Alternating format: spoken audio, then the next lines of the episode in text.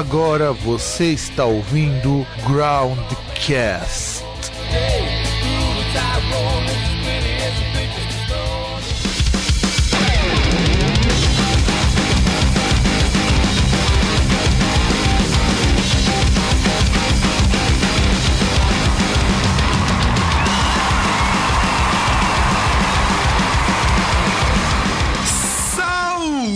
Saudações, amigos e amigas, e amigos de amigos e amigos de amigas, e a gente vai estendendo essa corrente até não poder mais. Eu sou o Fábio, daqui do Santo André, host do Groundcast de novo, e estamos com mais um episódio, dessa vez episódio de indicações, que vão ter algumas mudanças, nós vamos comentar no outro bloco quais serão. E do outro lado da linha, aquele que indicou o caminho da salvação para Jesus, o senhor César. Oi. É, é, entra ano, sai ano, a gente tá gravando quase 100 programas e o César não muda essa expressão coxa, ridícula e quase digna do nosso prefeito aqui de São Paulo, quer dizer, de você, que aqui é Santo André. Não, coxa não. Se fosse coxa, eu ia falar top.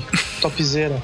É, já pensou, cara, a gente começar o programa falando, e aí, topzera, audiência top? É, então. Falar, bebendo. Falar assim, ah, tamo aqui nessa topzera, tomando bebida que pisca. Pô, se você já tomando bebida que pisca, que no caso é a vodka, aquela Grey Goose, até que eu estaria feliz. Cara, eu só estaria feliz por ter dinheiro pra gastar à toa, mas de resto. É, Mas, cara, você sei. quer outro motivo pra estar feliz, cara? Não, então, mas não é pela bebida, é por você ter dinheiro pra gastar à toa. Porque eu preferiria muito mais pegar toda essa grana aí de que custa essa bebida que pisca e comprar, sei lá, de brama gelada e corote. Puta, de Brahma é meio, é meio desesperador. Mas vá, vai, das cervejas povão ainda é a que desce um pouco melhor. Antes isso do que tomar Boêmia. Boêmia, é, Boêmia também tá ruinzinha. É melhor que isso. Melhor que Sintra.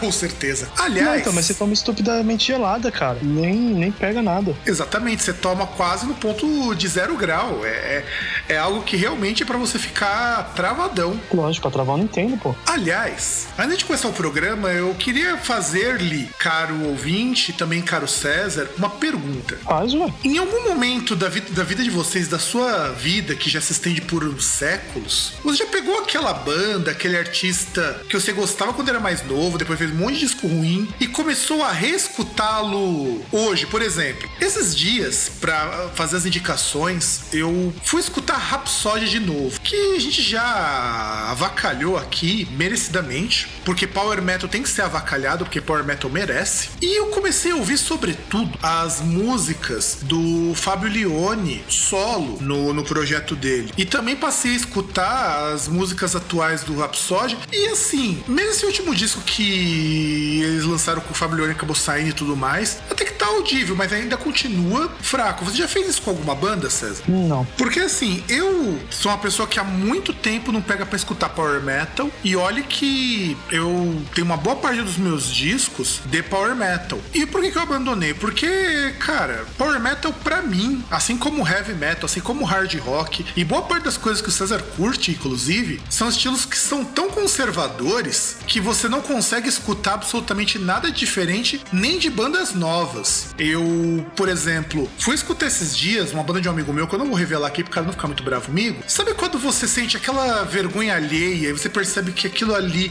é uma mistura de Halloween, Rhapsody, Stratovarius, só com uma produção e com músicas que tocam bem pior? Não. Porque assim, cara, é, é foda. E olha que eu já fui muito fã de todas essas coisas. Quando eu tinha, sei lá, 15 anos, eu achava que Power Metal era a coisa mais fantástica, mais maravilhosa do mundo. Porque afinal de contas, os caras tocavam bem, os caras eram foda, aquela coisa toda. E de repente hoje eu vejo essas bandas novas de Power Metal, eu não consigo escutar. Você já parou pra escutar essas bandas novas de metal que tem surgido? Ou reouvido os discos mais recentes, tipo Rhapsody, Manowar, essas coisas? Ou você acha que Power Metal já deu o que tinha que dar? Não. Aliás, perceba que hoje o César está monossilábico. É, eu estou. Estou nervoso. Por que, Não, César? nervoso, nervoso não. Não, é que eu fui ouvir essas suas indicações enquanto eu tava jogando uns joguinhos aqui e perdendo. Eu já estava bravo porque eu estava jogando joguinho e perdendo. Eu fiquei mais bravo ainda porque eu estava fazendo isso ouvindo suas indicações. E eu comecei a perder mais ainda. O que pode ser um indicativo de que ou você gostou muito, ou você, nem um ach- ou você achou muito estranho. Estranho não digo, mas pelo menos uma das indicações teve uma música lá que eu não consegui ouvir até o fim. Eu comecei a ouvir e falei, ah, não, desculpa. E aí já pulei. Eu até imagino qual que seja, a gente vai comentar um pouco mais pra frente. Mas assim, voltando ao que eu tava fazendo lá, falando do, do Rhapsody e tudo mais, eu peguei pra escutar o Eternal Idol, que é o disco do Fabio Leone que lançou no ano passado, eu não sabia, lançou no finalzinho de dezembro, finalzinho do ano, no começo de dezembro, o Eternal Idol, The Unrevealed Secret. E é legal porque lembra que gente tinha falado uma vez lá, muito tempo atrás, quando o Rhapsody tinha lançado um disco novo com o Leone, que a gente falou que a voz dele tava uma bosta, aquela coisa toda, você lembra disso? Mas me diz que estilo que não tá a mesma coisa, tipo, você pegando no rock, assim, a parte mais mainstream. Mainstream é isso. Não, então, sim, sim, mas, mas eu tô falando do Fabio Leone. Até inclusive porque ele gravou um disco merda com Angra, que não dá, cara, aquele disco é muito ruim. E eu fui escutar o Eternal Idol falando, poxa, ele sai do Rhapsody, sai do Vision Divine, que já tinha saído com a do Rhapsody, e até pensei para mim comigo, puxa, ele tinha saído para se dedicar ao Angra? Não, saiu para montar uma banda nova. E eu tenho quase certeza que ele saiu porque ele viu que o Rhapsody of Fire tá indo pro buraco. Esse que eu escuto Eternal Idol. E não é que o disco é legal, cara. O, o foda é isso, o disco é legal pra caramba. Isso é preconceituoso. Por quê? Porque esse já foi achando que ia ser uma bosta. Ah, isso eu concordo contigo, concordo. Eu fui realmente achando que era uma bosta. Tá? Você tem que ir isento. Você tem que ir, tipo, olha, não sei o que vai acontecer. Então, eu até tento fazer esse exercício, mas você escutou o último do Angra, aquela vez que nós falamos há um bom tempo atrás do último do Angra, lançado com ele que a gente tinha ouvido, e não dá para você ir isento de achar que é uma porcaria. Ainda tem o último do Angra lançado com ele, que também é tão ruim quanto. Então você joga a expectativa lá para baixo. Eu acho que talvez seja por isso que eu gostei do disco. É, eu não vi, então não saberia opinar. Então, eu, eu recomendo que escutem. Não é um disco assim, nossa, que disco foda pra caralho. Mas eu achei muito honesto, porque ele faz aquilo que ele fazia no Rhapsody antigo, lá pra época do of Victory, só que com muito menos pompa, muito menos, vamos dizer assim, esculhambação. E ele chama para cantar junto com ele uma mulher. Então eles fazem um dueto de vocal mais limpo, que é muito interessante. Eu nunca vi ele fazendo isso dessa forma. Eu achei que valia a pena. Da mesma maneira, e aí eu tenho que fazer minha meia-culpa, porque eu lembro que logo no começo, quando nós voltamos com o podcast, tava eu, Vitor, o meu irmão. Você tava nessa. Eu não sei se você tava nessa época, tenho que olhar lá de novo, porque eu acho que você não estava. Eu Acho entrei no sétimo. então, entrou no sétimo. Eu não lembro se foi no seis ou se foi no oito. Que você entrou justo que a gente vai falar do Rock in Rio. Mas teve uma vez que a gente foi fazer umas resenhas do disco do Rhapsody com o Luca Turilli, o Lucas Turilli's Rhapsody. E a gente tinha deixado bem claro, era um disco muito ruim, mas o Luca Turilli tinha encontrado um vocalista que colocava o Fabio Lione no, no bolso tranquilo. Primeiro, o cara era cantor de ópera. E segundo, porque ele teve aula com o Luciano Pavarotti, pelo que parece. Então você já imagina quão bom ele foi, ou pelo menos quão bem treinado ele é. Incrivelmente, eu peguei pra escutar esse disco do Luca Turilli, Rhapsody, que saiu. Porque saiu Prometheus, Sinfonia Ignis Divinos em 2015 e em 2016 saiu esse mesmo disco ao vivo no Cinematic in Live. E cara, ficou muito bom esse disco, de verdade. Só que é aquela coisa, ele encarnou o espírito Hans Zimmer de ser e começou a fazer aquilo que ele fazia no Rhapsody antes dele sair, só que com músicos que tocam melhor do que os músicos que estão hoje no Rhapsody. Ah, mas sei lá, pra ele cantar com uma mulher não precisava sair e fazer todo esse rolê. Era só chamar o André Matos pra cantar. Ah, então,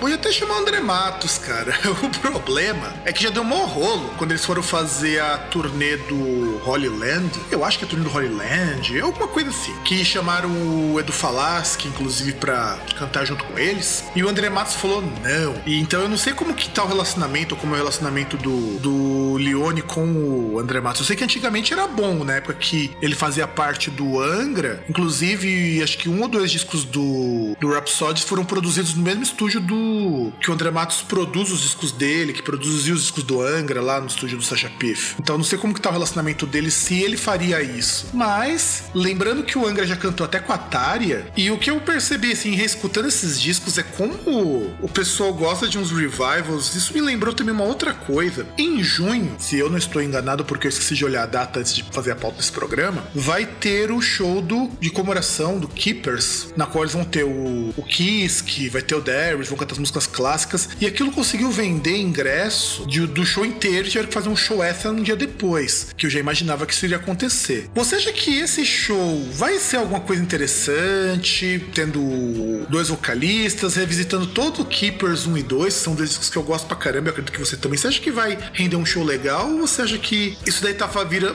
virando, não, né? Tá fazendo mais um hype do que qualquer outra coisa? Cara, se tivesse o Kai Hansen também junto, eu até chutaria que podia ser alguma coisa interessante, porque não vejo problema em revisitar algo assim, algo clássico, coisa do tipo. Claro que poderiam os caras se juntar e fazer um, um negócio diferente? Poderia, mas não vejo problema em revisitar o passado. O problema é você se pautar e viver é, remoendo o passado, viver de glórias antigas. Isso eu acho um problema. Agora, você revisitar o passado num show, a, a, até porque o fã ele não vai, o fã ele vai por, por conta daquilo que ele conhece da banda, aquilo que ele ouviu no disco, é aquilo que ele quer ouvir. Por isso que uma das coisas que eu acho babaca é igual quando teve lá o, o Iron Maiden na turnê do A Matter of Life and Death, que eles fizeram turnê nos Estados Unidos e só e falaram assim, taxativos, nós só vamos tocar as músicas novas, vamos tocar o disco, o disco novo na íntegra. E o Bruce dava ataque de pelanca e rasgava a faixa dos caras, dos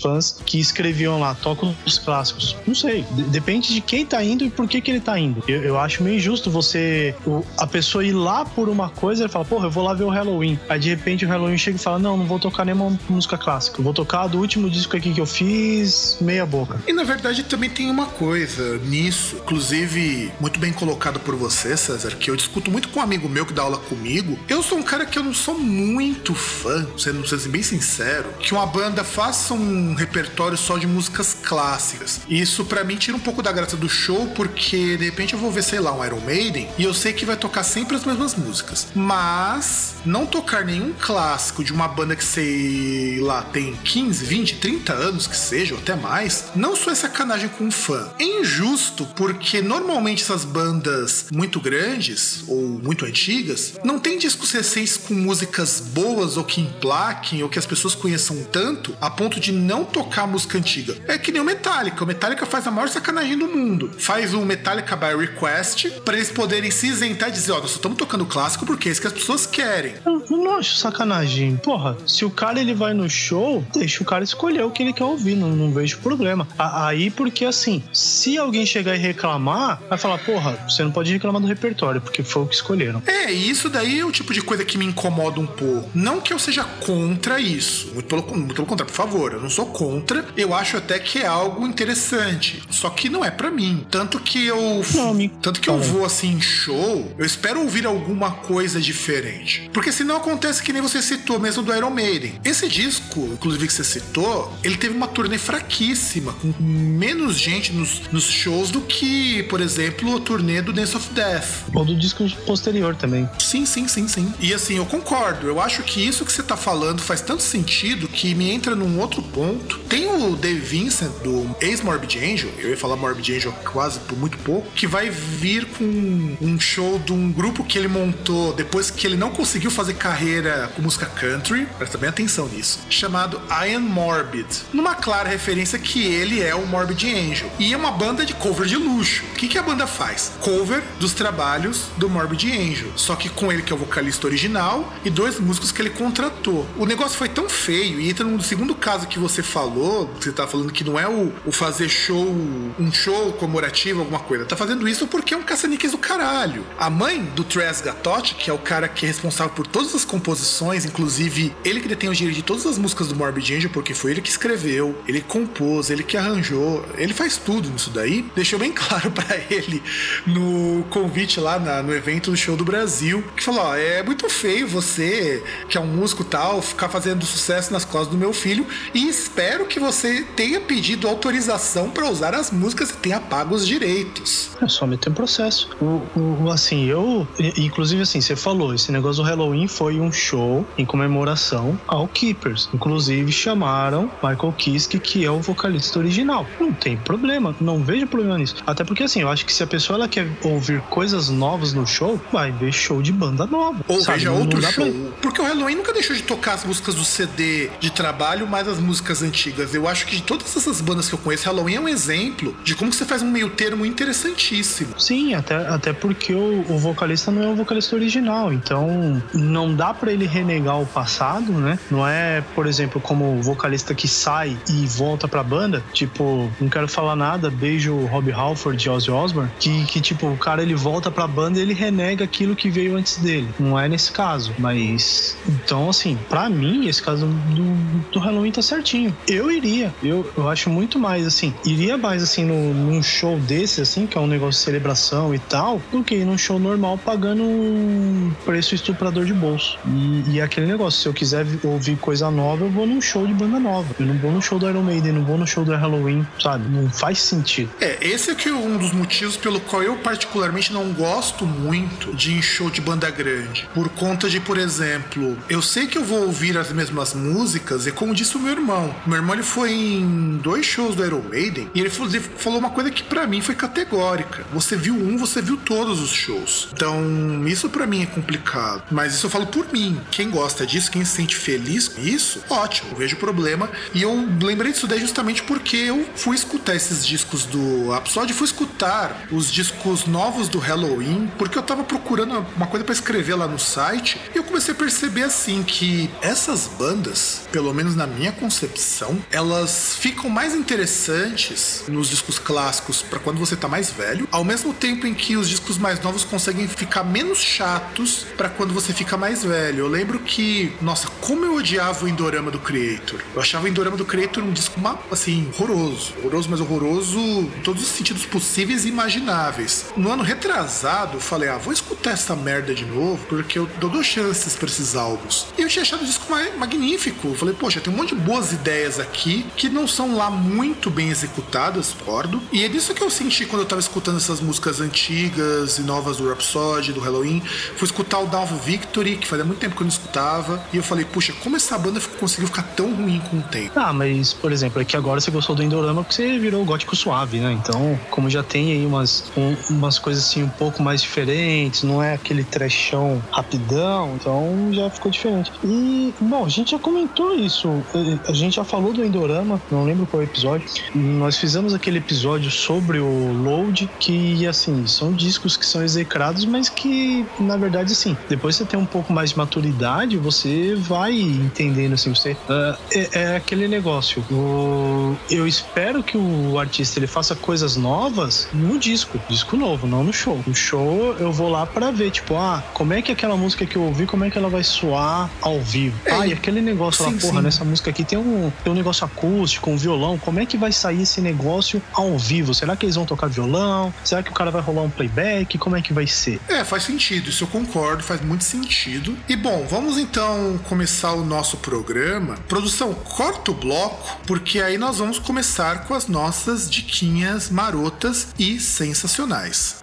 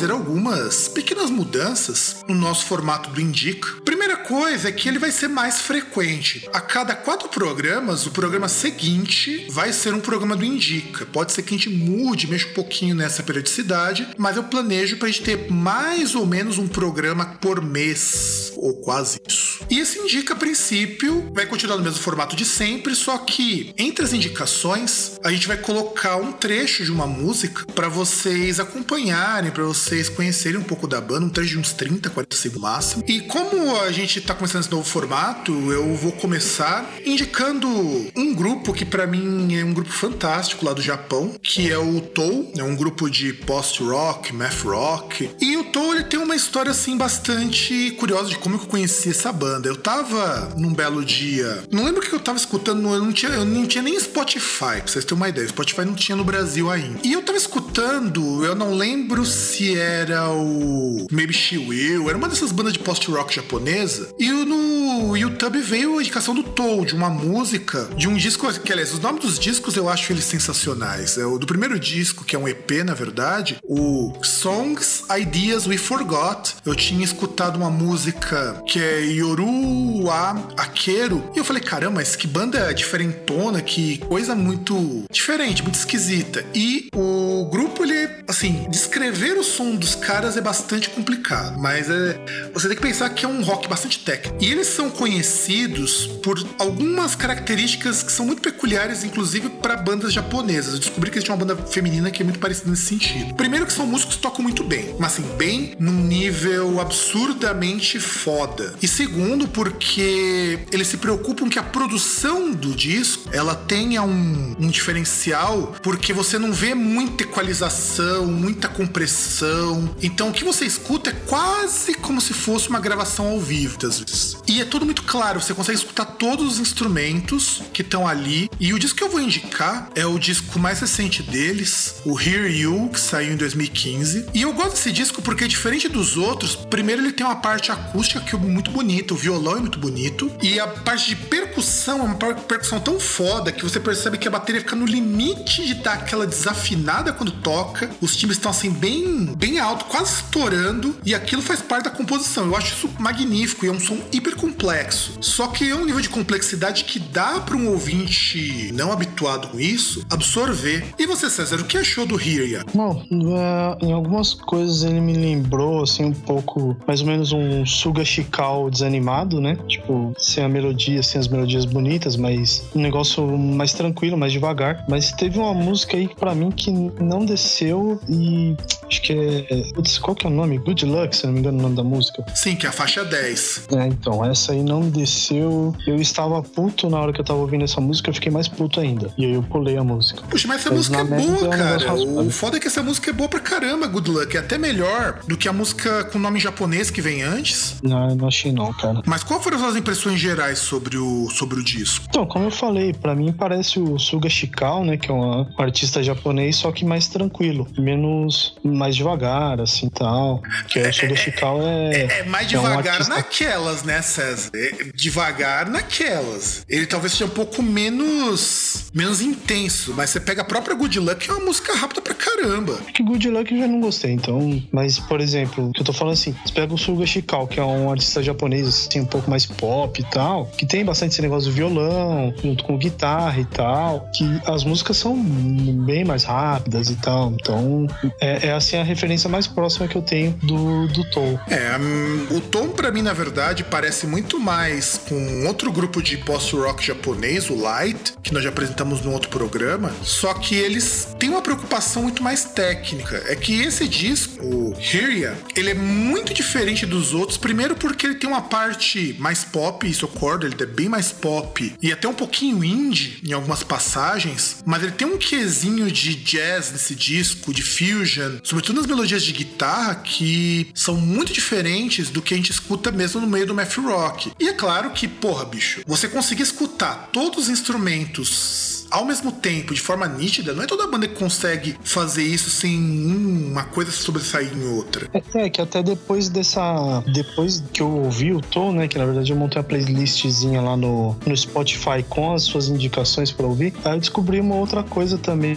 que o Spotify mudou e me deixou puto pra caralho. E, tipo, você tá ouvindo uma playlist, ele enfia, assim, ele, ele coloca abaixo, assim, o daquela playlist, né? Só que aí o que acontece? Uh, terminou a playlist, ele não para. Ele continua tocando aquelas bostas que ele acha que tem a ver. Não, isso aqui nunca aconteceu comigo, cara. Eu... Pra mim aconteceu agora. Tanto que, por exemplo, quando eu pegava aqui o, o controle do, do Spotify no, na área de notificação, ele tinha os controles de play, né? E também tinha um joinha para cima e um para baixo, para você ranquear. E aí, se você colocar, clicasse no para baixo, ele já pulava para a próxima música. Você não ligou a rádio, não, cara? Porque isso daí tá parecendo com a rádio. Quando você pega um artista, por exemplo. Ele migra direto, ele migra direto pra rádio. Acabou a playlist, ele vai pra rádio. Puta, que coisa, cara. Isso, isso eu nunca vi acontecer comigo. Talvez seja do celular isso daí mesmo, porque aqui no computador não acontece. É, então, acho que foi depois da atualização. Eu vou até testar isso depois, porque isso me preocupa. Tá certo, eu entendo a ideia. É para não parar de tocar música, o que é louvável. Mas ele devia pelo menos te perguntar se você quer fazer isso. Ou aquele negócio, né? Te dá a opção de, por exemplo, é, colocar uma playlist depois da outra. Ou, por exemplo, poxa, depois dessa playlist, você não quer incluir alguma coisa? Vou lá e eu incluí um álbum que eu já coloquei, que eu já tinha ah, adicionado. mas isso eles já fazem. No Spotify, se você olhar no, num lugar que são as, o Daily Mix, que ele chama, isso eles já fazem. Não, não digo isso. Tô falando, por exemplo, se você monta lá a playlist, você coloca pra tocar, dele perguntar, não sei, pra mim essa ideia foi uma bosta. E mais uma coisa ruim que esse disco me trouxe foi, a, a, além dessa música Good Luck, que pra mim não, não deu certo, foi esse, essa constatação desse novo recurso do, do Spotify, que eu, que eu acho, achei uma bosta também. Que até me lembrou isso porque uma das músicas que ele tinha na lista que ele ia tocar, depois eu percebi assim, isso aí parei, era uma música do Light com o Tom. Que aliás, puta que pariu, meu. Esse disco, eu não indiquei o, o, o split do Light com Toll, porque eu não sou muito de indicar split de indicar EP. Eu, eu acho meio foda, porque a impressão que eu tenho é que é um disco pela metade. Eu, eu até para fazer review, eu sou meio reticente com relação a pegar EP ou pegar é, demo. Não quer dizer que eu não faço, só sou reticente com isso. Mas esse eu devia ter colocado, mas não coloquei, por ser só quatro músicas. E é um disco do caralho, o EP que eles lançaram junto com o Light. Mas não imaginei que eles iam te indicar para esse disco, cara. De verdade, eu não esperava mesmo. Não indicar, né? Eles tocaram, né? Porque eles pegam aquilo que tá relacionado, eles colocam abaixo da playlist falando: olha, talvez você queira colocar isso aqui nessa playlist. Por exemplo, você vai lá, você, vamos supor, você começa uma playlist e você coloca Merciful Fate. Aí embaixo ele já coloca: olha, talvez você vai querer ouvir essa aqui, o King Diamond, entendeu? Ou Metal Church, né? Porque é heavy Também. metal. Não entendo. Como eu falei, faz sentido. Eu só acho estranho ele não te dá a opção de habilitar ou não habilitar isso daí, porque é um recurso legal. Eu não vou dizer que ele é ruim de todo mal, não. Ele só não deveria ser assim, obrigatório, jogado na cara, sabe? É, não poderia ser a forceps, né? Tipo, vai lá e fala: olha, eu tenho um recurso novo, que é assim, assim, assado. Você quer ativar? Mas sei lá, né? É que faz o bagulho novo e se você quer ou não quer, é pau no seu cu. É, esse tipo de, de coisa, infelizmente, para mim não rola, eu acho bastante incômodo. Então, assim, pra gente poder encerrar minha indicação e depois partir pra indicação do César, eu vou indicar uma música pra vocês escutarem um pedaço. Particularmente, esse disco todo para mim é muito legal. Inclusive, ele é um disco mais de baladas em muitos aspectos, mas particularmente eu gosto muito de My Little Wish, porque ela tem uma levadinha meio jazz, meio fusion, que me agrada bastante. Então, produção, coloca pro pessoal escutar um pouco de My Little Wish.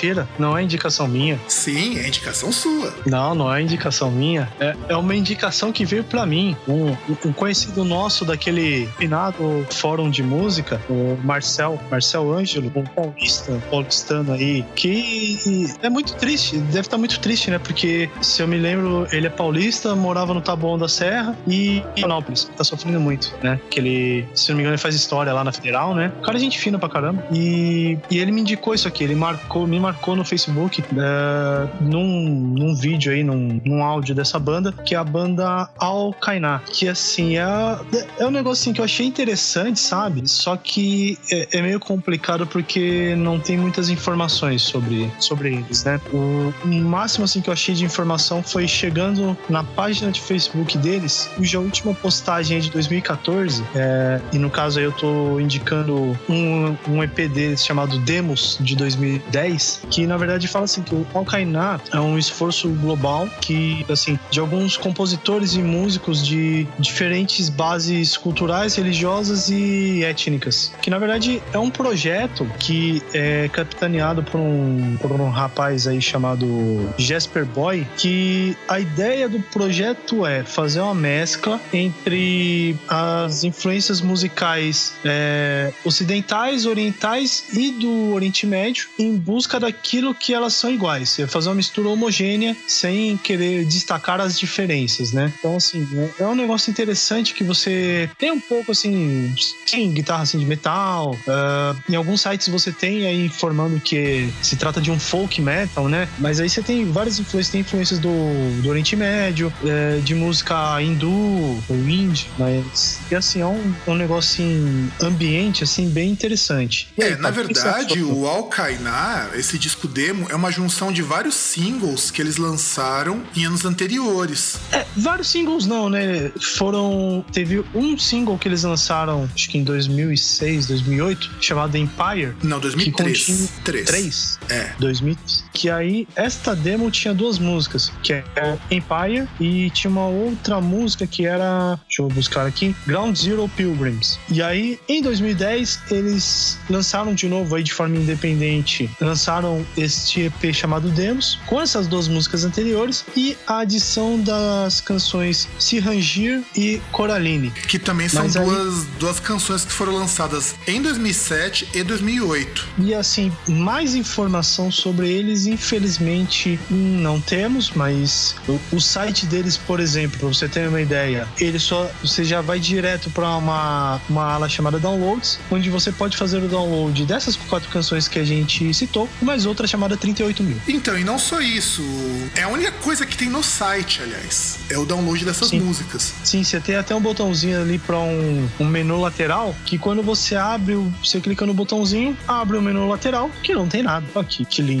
Mas, assim, tirando a parte da piada, é, é interessante principalmente dar uma olhada na página deles no Facebook, que ali no, no About, lá no Sobre, eles dão uma explicação aí do que se trata o projeto. E, e é um negócio assim, que eu, eu, gostaria que, que eles fossem mais prolíficos, sabe? Que é um projeto assim que tem um bom poten um grande potencial aí. É um negócio interessante. Então, para mim, eu tenho algumas ressalvas com relação ao projeto. Ele, ele é bacana, vou negar, eu até fiquei bastante surpreso do César vir com uma coisa dessas. Afinal de contas, o César basicamente só escuta hard rock e bandas que ficam ruim com o tempo. É, começou o bullying. E tem o seguinte. É a produção desses, dessas músicas, elas me, ela me incomoda um bocado, porque são ideias muito legais, mas não se investiu muito numa produção legal. Então, às vezes, você percebe que alguma coisa ali tá mal gravada, ou não tá bem timbrado, e assim, é muito nítido. É, a despeito de assim, serem músicos muito bons, o Al Kaina é um, é um projeto que precisaria sair dessas demos, talvez para mostrar um disco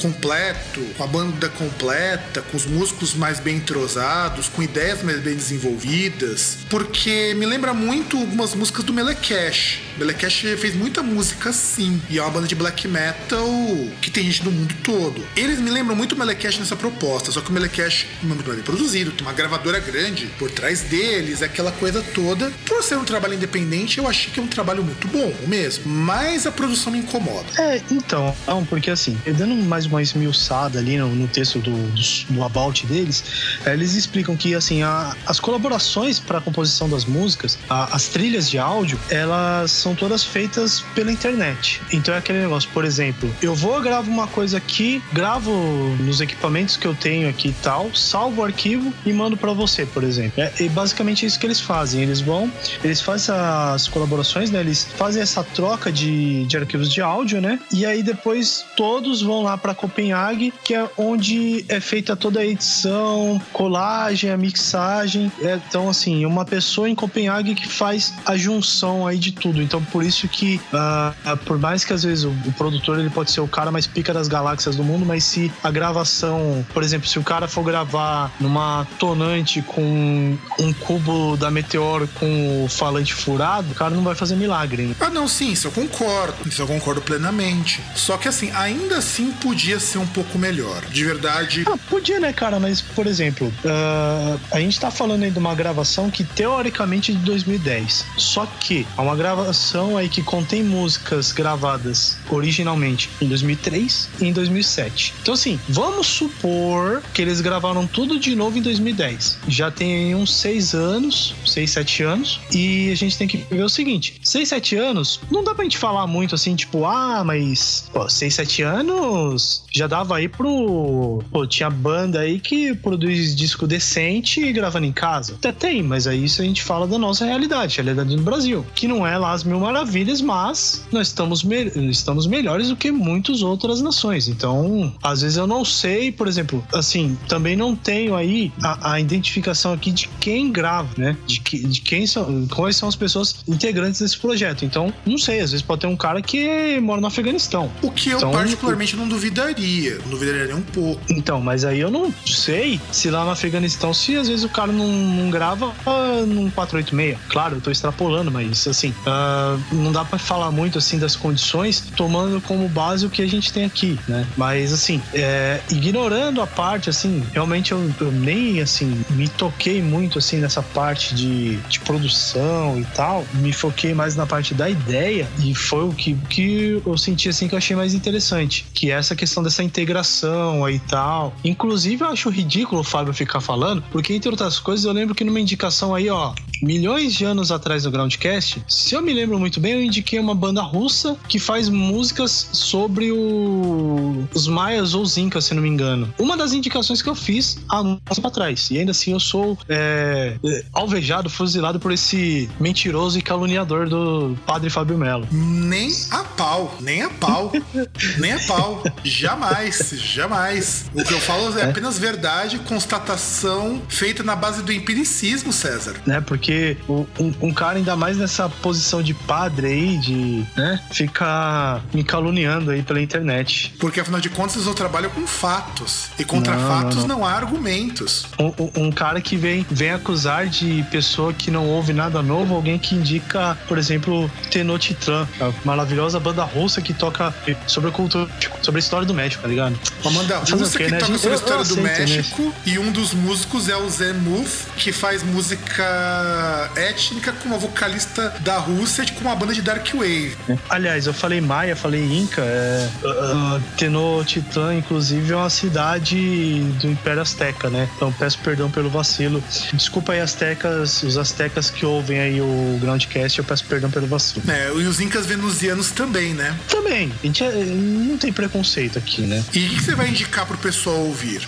Eu vou indicar a faixa Coraline, que eu achei bastante interessante, assim, som ambiente assim bem, bem legal. Inclusive para mim é a melhor música desse disco. É, mas obviamente você vai falar que isso aí foi sorte minha aí de indicar é, essa música, né? Não, não tanto, tanto, não foi sorte que o player está nela agora. É, eu, eu, aturo essa, é, essa injustiça em relação à minha pessoa estoicamente, né? Porque eu, eu não poderia ser uma pessoa que viveu aí através de milênios se eu não aguentasse estoicamente as injustiças da vida. E estoicamente vamos escutar então a Coraline, que é uma música bem legal. Eu particularmente gostei muito e é para mim música inclusive que tem melhor produção desse trabalho. Então, produção, sobe o som e vamos escutar um trecho de Coraline para os nossos queridos ouvintes.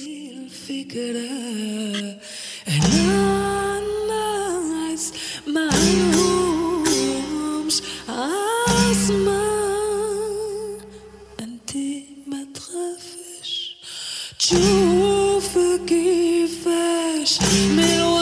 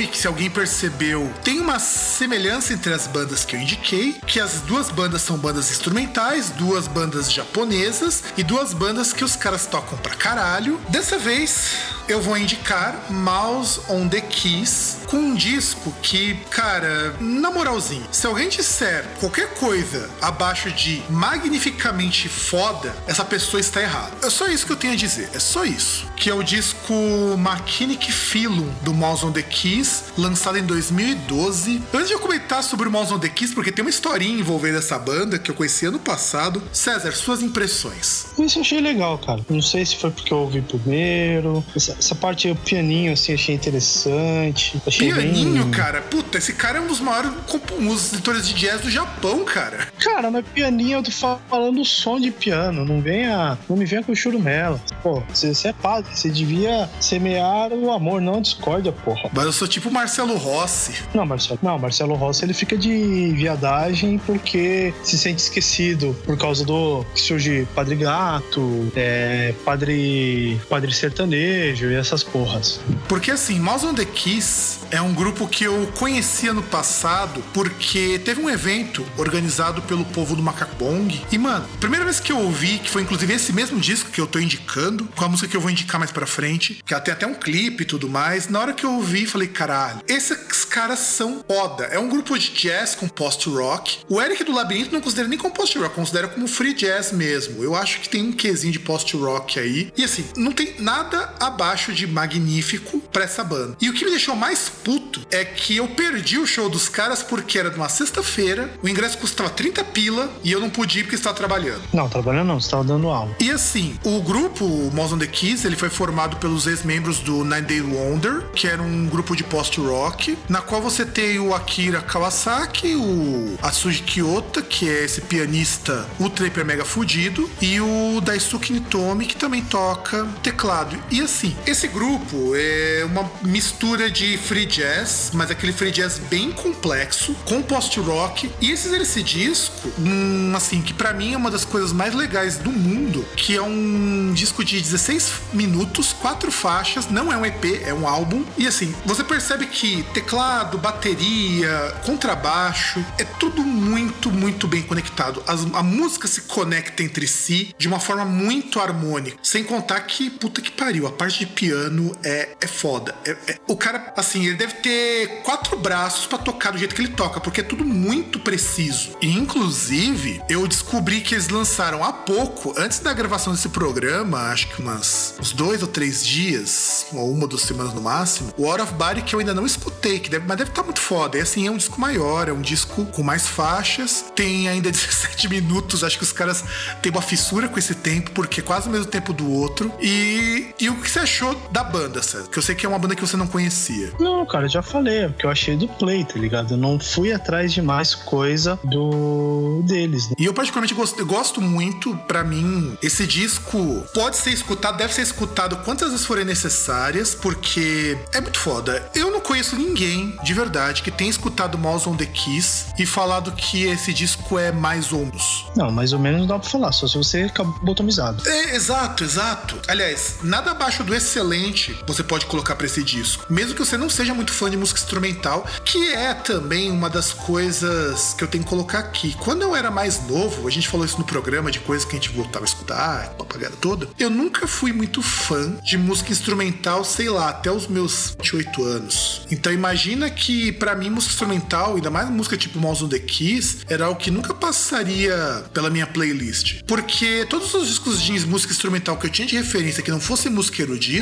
que era uma coisa que eu curtia bastante, eram todos discos de bandas de rock ou de metal que são todos muito sem graça. De verdade, eu ainda quero descobrir o que o pessoal acha de legal de escutar disco, sei lá, do, do Malmsteen, por exemplo, ou mesmo do Satriani, que eu nunca consegui engolir muito escutar um disco do Satriani inteiro. Não sei se é porque dar ênfase a um instrumento só sempre me irritou, ou se é porque no fundo, no fundo, fosse que faltava alguma coisa. Aí quando eu comecei a tomar contato com post-rock, post-metal, com músicas instrumentais instrumentais na qual você valoriza outros instrumentos, eu passei a ouvir de uma outra maneira. Eu até comecei a dar uma chance pro Satriani, que eu não tinha muita paciência para escutar, pro Steve Vai, que eu também não tinha muita paciência para escutar. E comecei a perceber que são músicas legais, de músicos bons, que não priorizam só o próprio instrumento. Isso, essa é uma visão minha e por isso que eu queria muito ter visto o Mouse on the Keys. Um camarada nosso foi ver o Mouse on the Keys, falou que, cara, é fantástico. O César, o César não, o Eric do Labirinto, falou que os caras são muito foda e os Japinhas são muito gente boa, os três. Assim, não, não se acha, o que falou que são, são muito educados, inclusive. E eu fui, achei uma pena de eu não ter visto o show dos caras. Deve ter sido um show de meia hora, pelo que dá pra ver aqui. Porque os discos deles são bem curtos. O que também é uma outra característica que não é comum em banda instrumental. Toda vez que eu indico uma banda instrumental, a tendência é que as músicas instrumentais sejam muito longas. Pelo menos essa é a impressão que eu sempre tenho quando eu vejo essas bandas. Tanto que, por exemplo, você tem bandas com músicas de 10,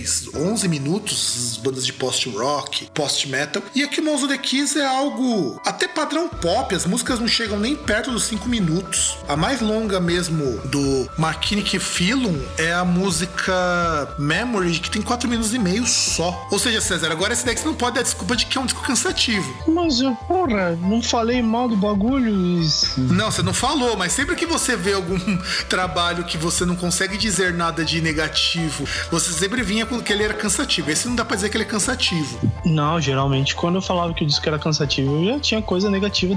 Uma das coisas era ser cansativo. Porque eu nunca me importei muito com música longa, mas para instrumental eu sempre achava instrumentais longos meio chatos. E é curioso que esse uma uma Kinnick Philo, ele é um disco bastante diferente e eu acho que a única coisa mais próxima que eu conheço, mas ainda assim não chega nem perto da sonoridade, são os discos do John Zorn, quando ele chama lá um outro tecladista pra dar um apoio, mas no geral eu falo que é um disco muito bom. E eu vou indicar o que para mim, pelo menos na minha concepção, é o disco, é o disco não, é a música mais legal desse trabalho, que eu vou até pedir pro, pro Vegeta colocar mais alto, que é a música Platê. Então, produção, faz a transição pro Platê, porque essa música tem que ser escutada, pelo menos a introdução dela, pra vocês perceberem o nível de fodelância dela.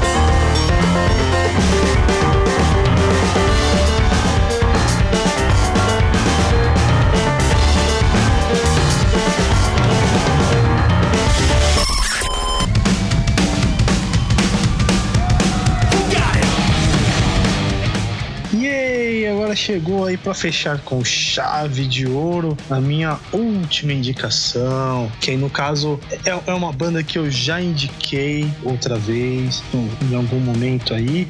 E, cara, se, você aí que entra nessa onda aí do Fábio, você quer ouvir novidades, você quer ouvir um negócio interessante e tal, pode desligar, porque tem porra nenhuma de novidade agora. É, vou fazer a indicação de uma banda que é uma das bandas que, assim, na boa, eu iria no show se viesse tocar no Brasil e não tivesse um preço. Uh, se eu tivesse grana, assim, que eu olhasse e falasse, porra, quer saber? Ah, custa 300 conto o ingresso. Ah, eu, sei lá, eu ganho 7 pau por mês, então foda-se. Eu vou. Ou tiver, viesse aí com um preço razoável, eu iria no show, que é o Duncan Jones. E eu vou subverter mais ainda, que eu vou indicar um disco ao vivo, que é o disco Live at Grunalund. Grunalund, que é um parque de diversões, né? É um show feito num parque de diversões, que por sinal é um parque, parque de diversões sueco, foi inaugurado em 1883. E assim, o Duncan Jones eu já falei quando eu indiquei um disco aí, uh, acho que um disco de 2012, não sei, que assim, é, é um power trio canadense, né? Que basicamente eles tocam um som assim, eles tocam um, um hard rock assim, simples, como é um power trio, não tem muita firula. E eu gosto deles porque eles são extremamente honestos. É um negócio que vai lá e tal, você ouve lá, é, é música no sentido de entretenimento e tal. As letras você não tem aí muita coisa, profundidade e tal, é coisa para você ouvir para ouvir numa festa e tal, pra você ouvir quando você quer é, espairecer. Então é, é um negócio assim, é, é simples, é curto, é pra ir lá, papum, é, toco e me voe, não, não tem firula, não tem frescura, não tem, não tem análise, não tem discussão de relação, não tem porra nenhuma dessa. É, é simples assim. E aí, Fábio, o que, que você quer falar aí sobre o.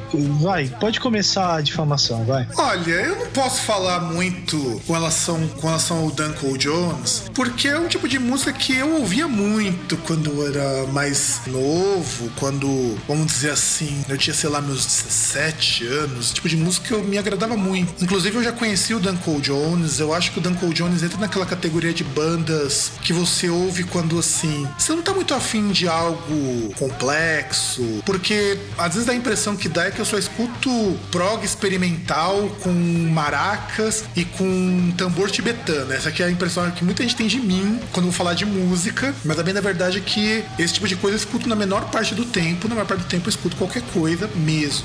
Não porque mara maracas são legais.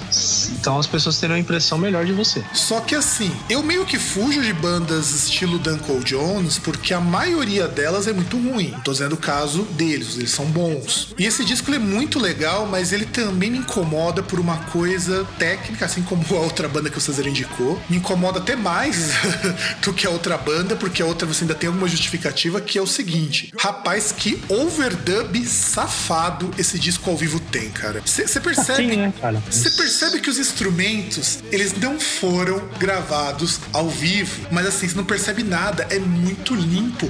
Tá mais descarado que os vocais do Halford em disco ao vivo do Judas. Não, realmente, isso aí é muito triste, cara. É... Apesar que, bom, sei lá vi, né? Porque, assim, é, teria que ver o porquê que aconteceu isso, né? Porque, pelo menos antigamente, muitos faziam isso quando a gravação não ia bem. E aí eles gravavam por cima, mas. É, na verdade, o César, quase, quase todo mundo fez isso. A única banda que eu conheço que não fez overdub, eu sei que tem mais, mas a que eu conheço é o Angra, quando lançou o ao vivo deles, acho que de 20 anos de banda, quando logo entrou a do Falasque. Tanto que o disco ele é esquisito, ele chega a ser até horroroso. Mas assim, ele me incomoda esse overdub no, do Duncan Jones porque é muito descarado. O que eu acho uma pena, porque ele não tem só esse ao vivo. Duncan Jones tem outros discos ao vivo, e eu acho até engraçado porque você vai olhar a discografia dele e nenhum site tem a discografia dele certa, nem no Discogs. Tanto que esse disco, por exemplo, que vocês indicou, não aparece nos sites que falam discografia dele. Então, eu acho muito, muito estranho isso. Quando eu tava pesquisando um pouco sobre o Duncan Jones, até pra eu poder falar alguma coisinha a respeito desse trabalho, e esse cara tem disco, tem single pra caramba, tem muito EP, tem muito disco, tem muito vídeo. E assim, tem um disco deles que que tem acho que o tem, tem algumas versões ao vivo, que é o I'm Alive and on Fire, que é uma compilação que, que foram gravados em alguns festivais, em alguns estúdios diferentes, que soa muito parecido com isso daí. Então,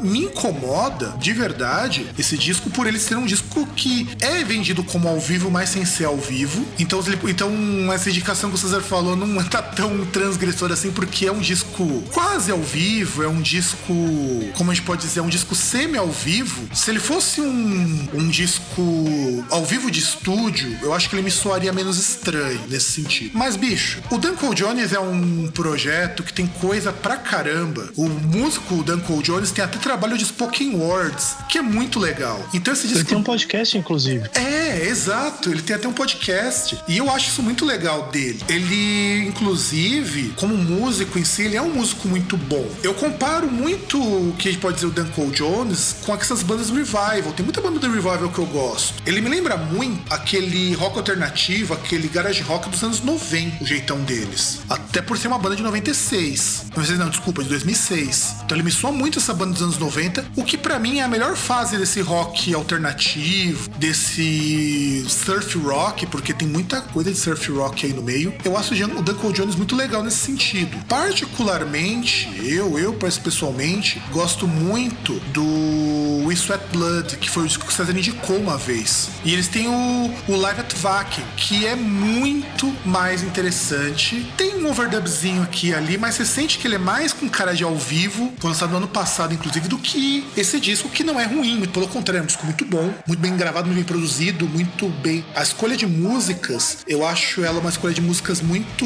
boa, só me incomoda esse overdub excessivo. É, que é até interessante falar isso, que o, inclusive esse disco que você citou aí, esse último ao vivo, ele é o último disco mesmo deles, né? Eles chegaram a lançar alguns singles depois, inclusive lançaram um single essa semana, e que aí ele compreende inclusive o último disco deles, que é o Fire Music também, que é um disco que eu já não gostei muito, mas ele inclui também. E o que eu gosto também de, desse disco, do Live at Grona Lund, é que aí tem também algumas canções assim, por exemplo, tem uma que eu, eu não lembro assim de ter ouvido em nenhum disco deles, que é o Caralho, agora esqueci o nome da música. Que. Você lembra, você lembra o número da faixa? Bring, é o Bring On the Mountain, que é a última música. Que inclusive tem todo um, um, discurso no fim da música e tal. Que aí vai lá, Duncan Jones chega lá e tipo tá lá o baixo tocando no fundo. ele falando, é, porque não sei o que. Quem diria, eu tô atravessando o mundo pra tocar aqui num parque de diversões. Tô aqui com, com gente que ouve o. que um camiseta de banda que só. que eu achava que só eu ouvia e tal tal.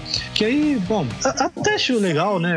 Besteira tal, isso aí. Mas até acho legal porque parece que tem esse envolvimento, assim, do, do artista com a plateia. Não é simplesmente vou lá, toco, ganho minha grana e tchau. É, você percebe, assim, tem um, um envolvimento maior, assim, na, na música dos caras quando eles tocam. Não é, não é um negócio mecânico. Apesar de ter a, a questão do overdub tal. O repertório, ele é bem distribuído, entre, assim, na, na carreira do Jones. É, tanto que, por exemplo, você pega do, do último disco que eles tinham lançado antes desse, desse ao vivo, eles têm aqui uma. duas músicas, né? Que por sinal, essas duas músicas, duas, três. Não, são três músicas.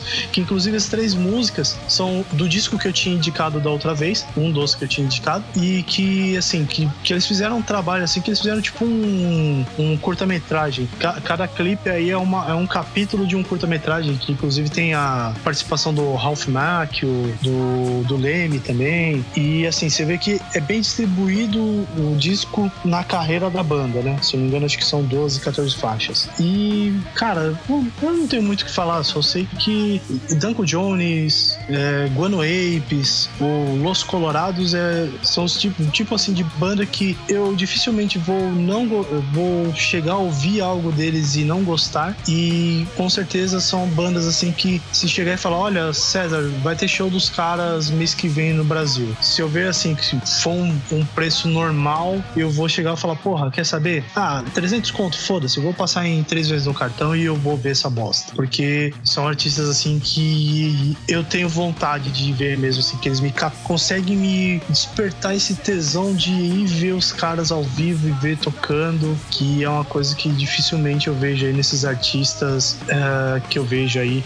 E, inclusive é engraçado até só falar um negócio que eu acho engraçado, tá chegando o carnaval, essas coisas. Vejo um monte de gente que critica pessoal que vai no carnaval e beija um monte de gente, mas que trata show e banda desse jeito. Que se vangloria de chegar e tipo, ah, porque veio Metallica e eu fui 10 vezes no Metallica. Sendo que os shows de um pro outro é basicamente a mesma bosta. É, isso eu queria fazer uma retificação, César. A Bring on the Mountain é uma música que faz parte de um documentário da banda, gravada num DVD chamado Bring on the Mountain, que eles também tem uma versão ao vivo dessa mesma música no DVD. Que esse disco tem muito. Disco não, esse DVD tem muito menos overdub e tá muito mais com cara de ao vivo do que esse disco. Mas eu entendo o propósito. Overdub todo artista faz, ninguém escapa disso.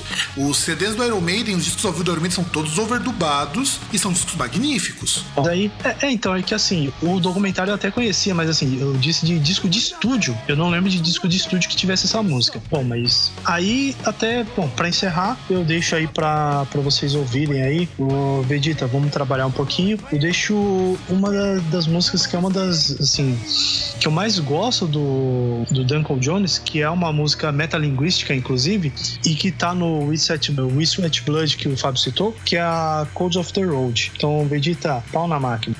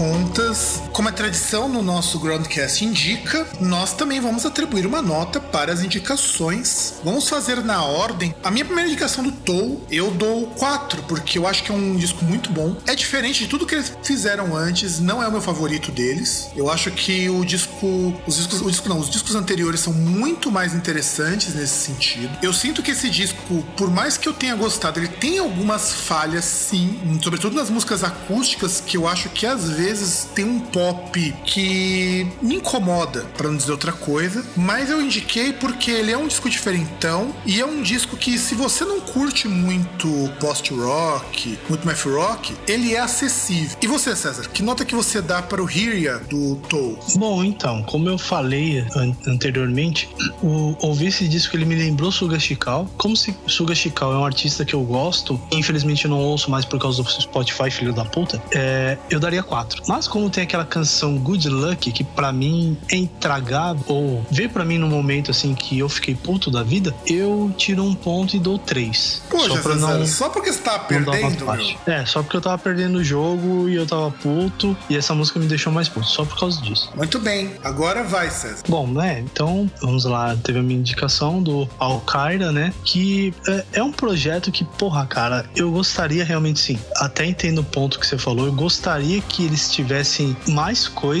e aí uma produção, quem sabe até ver aí quem são essas pessoas que estão por trás desse projeto, eles se juntarem num lugar assim legal, num estúdio legal assim pra gravar junto e ter assim todas as condições pra fazer um, um bagulho assim classe A, tá ligado? Assim de perfeito, sabe? Sem chiado, sem nada, que aí eu acredito que sairia assim um trabalho fodarástico e pra eles assim até por conta da, da intenção, sabe? Até mesmo que é um, é um projeto assim que eles até se intitulam um projeto político também, né? A- a- apesar dessa questão de dessa vontade assim de ser um projeto integrador entre, entre as pessoas, por conta da questão de ser uma coisa diferente, de ser uma indicação que eu recebi, que eu gostei bastante, eu, bom, eu acho que eu vou igualar o Fábio, eu dou 4. Não vou dar 5 porque eu sou modesto. Então, esse projeto, se fosse bem produzido e as músicas fossem mais coesas, porque você sente meio que é uma colagem algumas vezes e não é uma colagem muito bem feita, mereceria um 4,5 sem sombra de dúvidas, se fosse assim. Só que eu tenho dois problemas com eles que vai me de- vai deixar para uma nota de 3,5, que é assim. Primeiro, porque é um projeto que precisa ser melhor trabalhado, precisa ser mais amadurecido. A, a- a bem da verdade é essa. Porque se ele fosse mais amadurecido, as ideias fossem mais amadurecidas, a produção ruim ficava em segundo plano. Essa é bem da verdade. Mas por conta de eu sentir falta desse amadurecimento disso como projeto, então eu vou dar 3,5, porque se eles lançassem um disco completo nas condições que o César falou, eu daria 4,5 sem,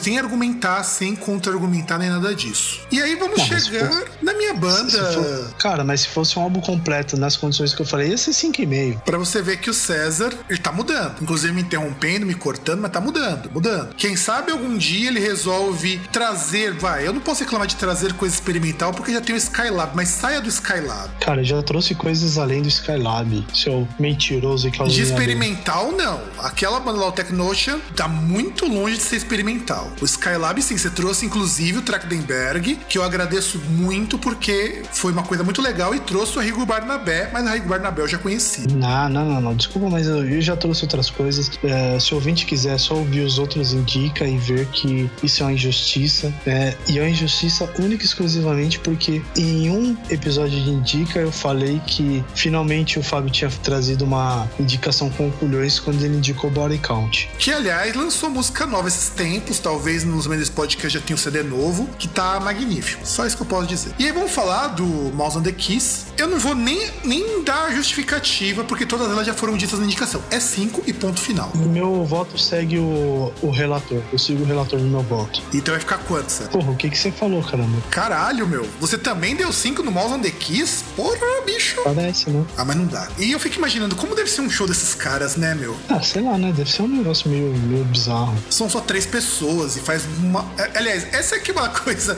curiosa. Tanto o Dan Cole Jones quanto o Mouse on the Keys são só três pessoas. Coincidência? Eu acho que não.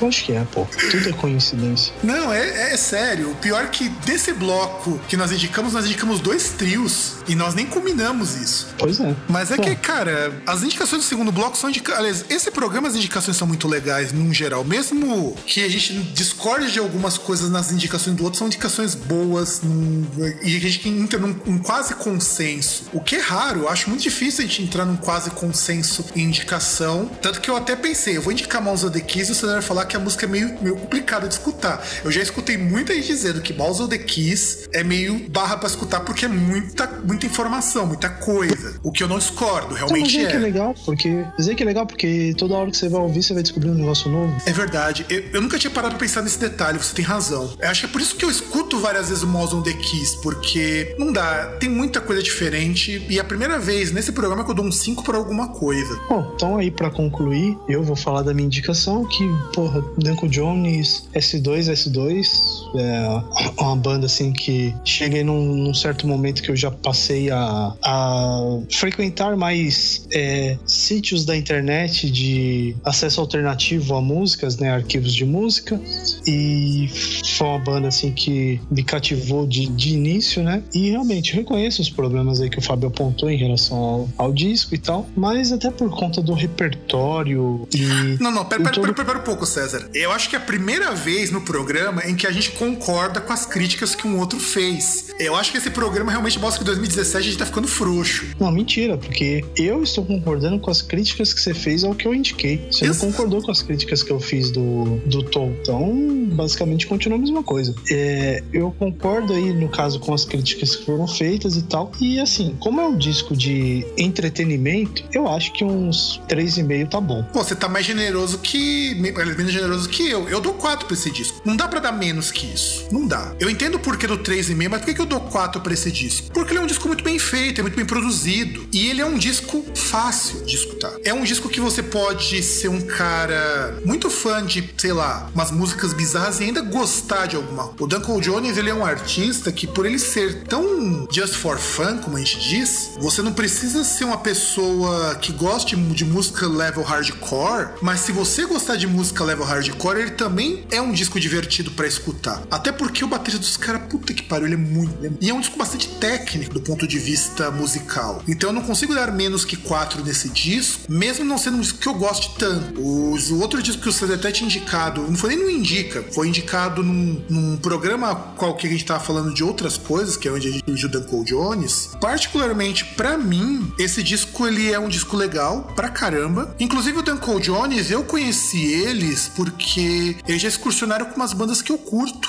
Entre elas o Blonde Redhead, que é uma banda de shoegaze. Então, o que me leva a crer o seguinte: o Duncan Jones está enfiado lá no nicho do, dos alternativetes indies é, shoegazers da vida lá pela Europa, onde ele costuma tocar mais, até mais do que na América. E eu achei isso muito legal. É claro que, para eles poderem participar do Vacuum, que não é um festival qualquer, embora eles tenham decaído muito em termos de qualidade nos últimos 10 anos, então menos que 4 não tem como. Talvez o ao vivo no Vacuum eu daria até 4 ou 4,5 por conta ele parecer mais com ao vivo do que esse, mas é um disco bom, de verdade, um disco muito bom. É, que é, é um disco assim, eu acho que o Duncan Jones, para mim, ele entra na categoria de artistas, por exemplo, como The 69 Eyes, que dá para você juntar a galera, por exemplo, você tá viajando, você coloca no carro e entra num consenso, todo mundo ouve o disco do começo ao fim. Eu não acho que o disco do Duncan Jones dá pra ouvir do começo ao fim, assim como o do 69 Eyes, embora o 69 Eyes eu acho ele até mais palatável nesse sentido. Mas sim, eu concordo que é um disco que você pode deixar ir escutando sem grandes problemas. Ah, dá pra escutar, você pegar, tipo, vai descer a serra aí pra ir pra praia e você colocar enquanto dura a viagem. É, faz sentido. Nisso até mais do que, do que o The 69 Eyes. Bem mais, inclusive. Não, é que depende do disco, né? Depende do disco do, do 69 Eyes, que tem alguns que são interessantes. Tem alguns que são, são, são divertidos, até nesse caráter just for fun, que, que são, assim, que, que pelo menos cativam, assim, a pessoa a ouvir as músicas, assim, pelo menos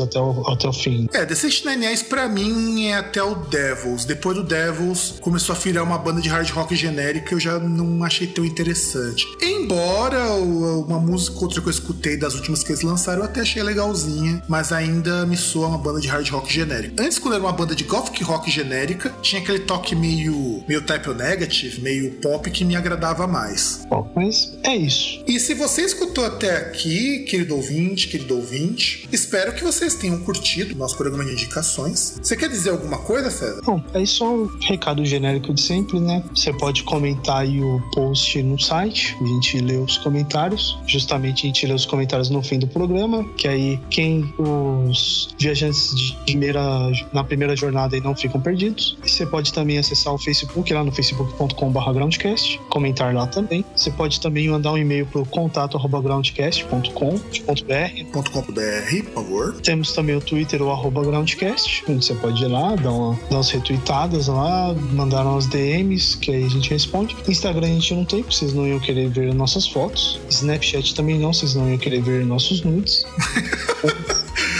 Ah, porque ia ficar meio, meio principalmente pra mim, cara. Ah, cara, sei lá, né? Há gosto pra tudo. Há mau Essa gosto vida, pra tudo, você gosto- quer dizer, né?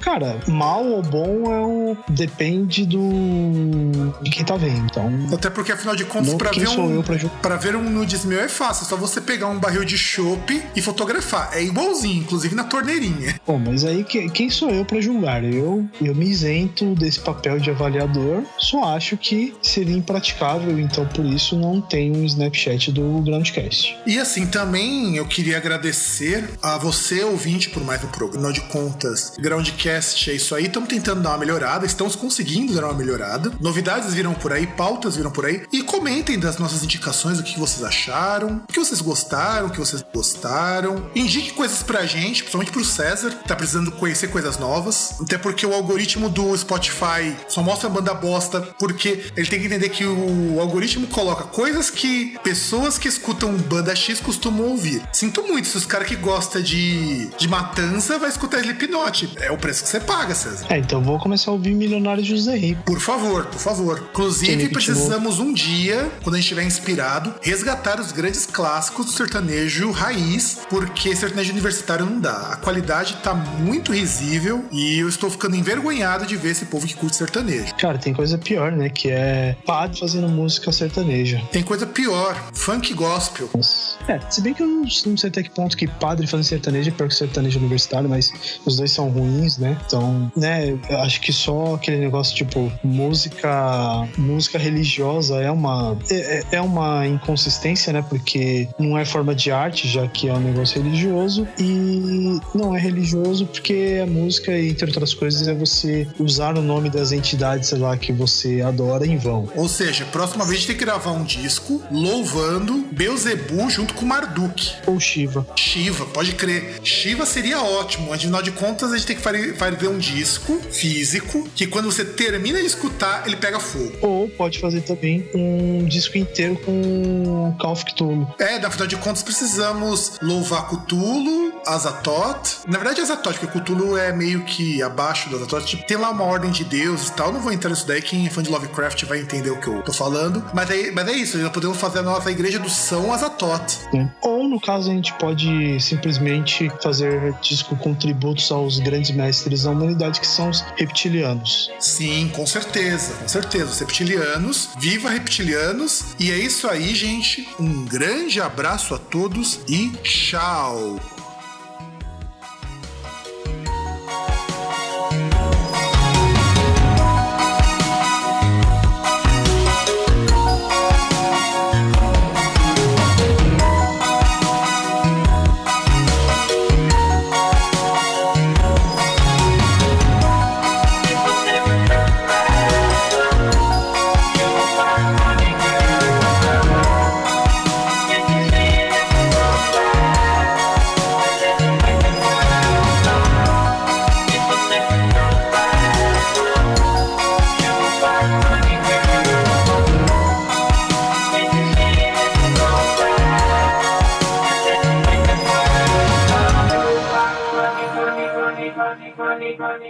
money, money, money, money, money, money, money, money, money, money, money, money.